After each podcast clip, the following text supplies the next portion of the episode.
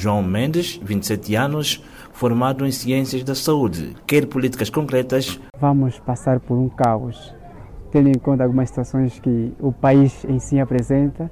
Diretamente estamos aqui a avaliar ou nos influenciar que não poderemos subir para uma base de forma diferente e positiva. Apostar primeiramente nos jovens formados desempregados que têm a oportunidade de facto de terem, se calhar, uma consciência positiva para contribuir no bem social da nossa população também.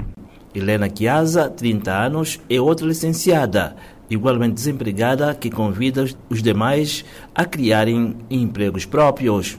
Segundo ela, haverá poucas novidades quanto à empregabilidade em Malães e no país em geral. Se tratássemos de emprego de forma geral, o governo angolano deveria investir muito mais no setor privado, porque o Estado não vai conseguir dar sustentabilidade a todo mundo. Como não temos, não temos empresas, investidores também dos estrangeiros a virem apostar no nosso país, de certeza que a coisa não vai, não vai, não vai fluir tanto quanto como as pessoas almejavam.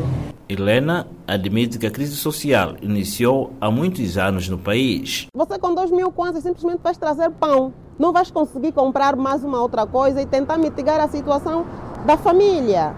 Muitos jovens formados na região dedicam-se a atividade fora da sua área de estudo, das quais o serviço de táxi ou mototáxi, empregado de balcão, mecânico e outras. A Universidade Rainha Gingambande, em Malange, graduou este ano 372 licenciados nos diferentes cursos. E o governador provincial, Marcos Nhunga, reconhece que o desemprego é um dos maiores constrangimentos para os jovens.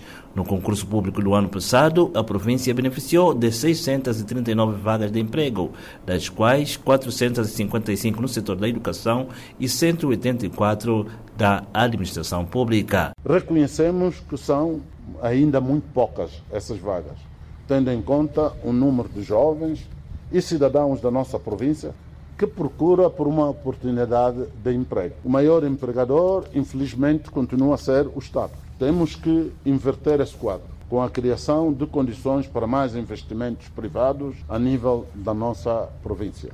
Isaías Malantes para a Voz da América.